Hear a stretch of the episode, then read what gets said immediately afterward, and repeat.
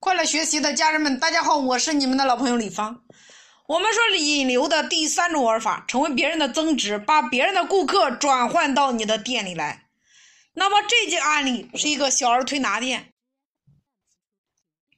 他们呢找到了自己的精准用户群，也就是说成为别人的增值，做免费体验服务。那这个免费的对象，大家记住，一定要找到有消费能力的人群，是有触发条件的，不是说随随便便就可以免费的。如果你的触发条件不成立，那么你吸引来的人都是占便宜的人。所以这个触发条件很关键。还是那句话，你必须要研究用户，然后针对你这一波用户来完成你的打法。那过去他也做过免卡。但是呢，回卡率特别低，效果不太好。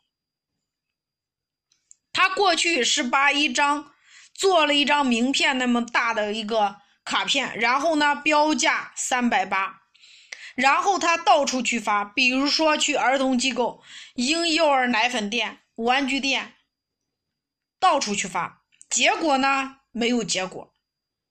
所以，这就是今天很多创业者用一套营销方案来打你所有的市场。大家都是期望一套营销方案来成交你所有的用户，这在今天还可能吗？根本是不可能的。于是呢，针对不同的人群来设计你不同的营销方案。也就是说，他找到婴幼儿游泳馆进行合作，怎么合作呢？凡是在婴幼儿体就是游泳馆办了他的充值会员卡一千九百八的会员卡，然后送五次小儿推拿加一次全身护理一千九百八十元的这个体验卡。那我们来看一下如何把他的用户来吸引过来。首先，第一个小儿推拿馆。他要想成为别人的增值，他必须解决三个问题。第一个问题，成为别人的品牌增值，也就是为别人的品牌做助力。那第二个，必须解决他的顾客觉得这个免卡本身有价值，或者说是贵的产品。第三个，必须要让我们异业联盟的这个品牌商，他的员工愿意并且主动的发这张免卡，把他所有的 VIP 客户。转换到你的店里来，那你必须解决这三个问题。如果没有解决，那你这张免卡是吸引不来你想要的顾客的。那我们来看是如何完成的。第一个，如何成为别人的品牌增值？首先，游泳馆凡是充卡的会员，一千九百八的会员，他才会享受到这五次免费体验，加全身护疗一次，价值一千九百八。那么，作为合作的商家，他是不是更愿意去发这个卡呢？答案是肯定的。第二个，要解决用户的价值认知问题，什么意思呢？也就是你的这款产品，你的价值是一千九百八十元，你要让用户感觉到值。那如何让用户感觉到值呢？那我们来反推一下，用户了解你的产品是通过什么来了解的？尤其是高端用户，他去哪里获得信息呢？一般会有三个渠道：第一个，听朋友推荐，也就是朋友在谁家好，推荐你去了；第二个，听有第三方公信力的平台的一个推广。那今天如果是本地化的消费市场，用户都会去一个地方去查美团。那么我们把这款产品的套系直接挂单到美团上，也就是标价一千九百八。那为什么是五次推拿加一次全身护疗呢？因为推拿的价格很透明，而护疗的价格是他新推出来的行业新品类、新名词，所以价格可以标上来。接着干嘛呢？叫刷数据。大家记记得记下来，就是说，消费者他是辨别事物的弱势群体。大家看美团、看拼多多、看抖音、看头条、看喜马、看京东、看淘宝，不都是在看数据吗？没有数据你会买吗？但是你敢说今天这个数据都是真的吗？我打一个问号。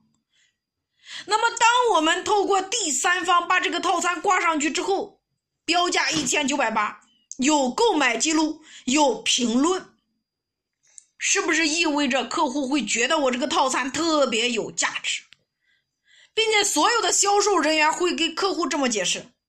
那我送你的这个套餐，别人都是花了一千九百八，在这个美团上购买的，你可以看一下。所以这个时候，客户会觉得这个套餐特别有价值，而且是散客，只要进店，这个价格低于一千九百八，绝对享受不到。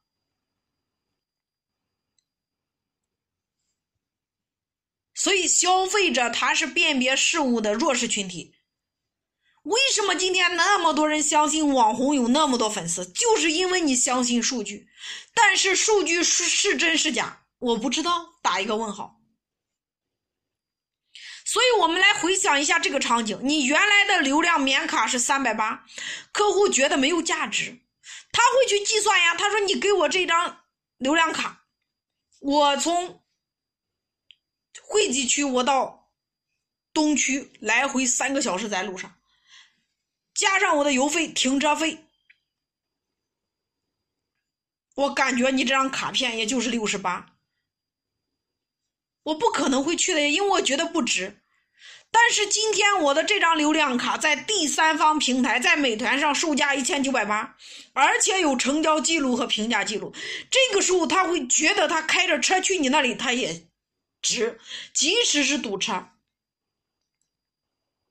那我们来解决第三个问题，解决员工不愿意发卡的问题。只要客户今天持着他的订单来到推拿店里边。那么订单上有销售人员的名单，那么晚上推拿店的财务人员就会在群里发红包给对方的销售人员。如果是你有这样的激励方式，你愿不愿意让你的顾客来我店里消费呢？而且是免费的呀。因为无论今天你做线上引流还是线下引流，你都有成本，认可吗？哪怕你线下找一个小蜜蜂，你去去拓客。你每天还需要发他一百到两百的补贴，不是吗？所以线上也有成本，线下也有成本，更何况是这几十家店的员工都在给你发，都在给你发客户推客户，而且你无需发底薪，客户是不到店没有红包。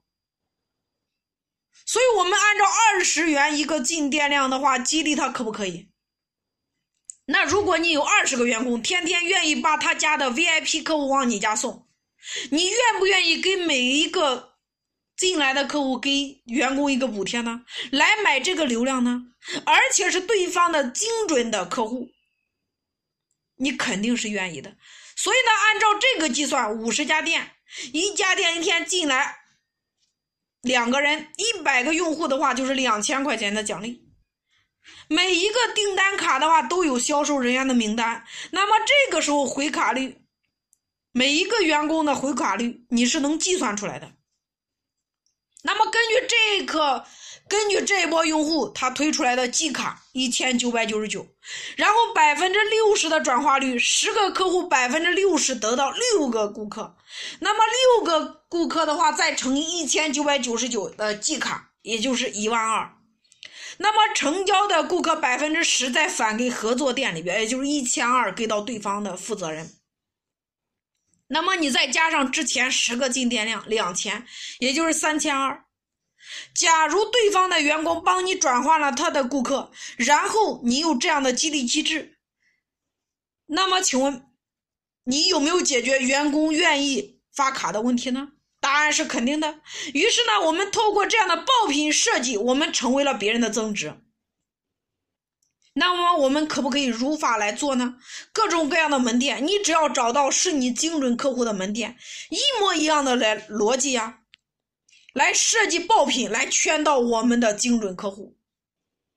所以，这就是流量产品的第三种玩法，成为别人的增值，把别人的客户平行的抓取过来。那这也叫做入口思维，先要圈到人，根据这波人再来出你的套餐。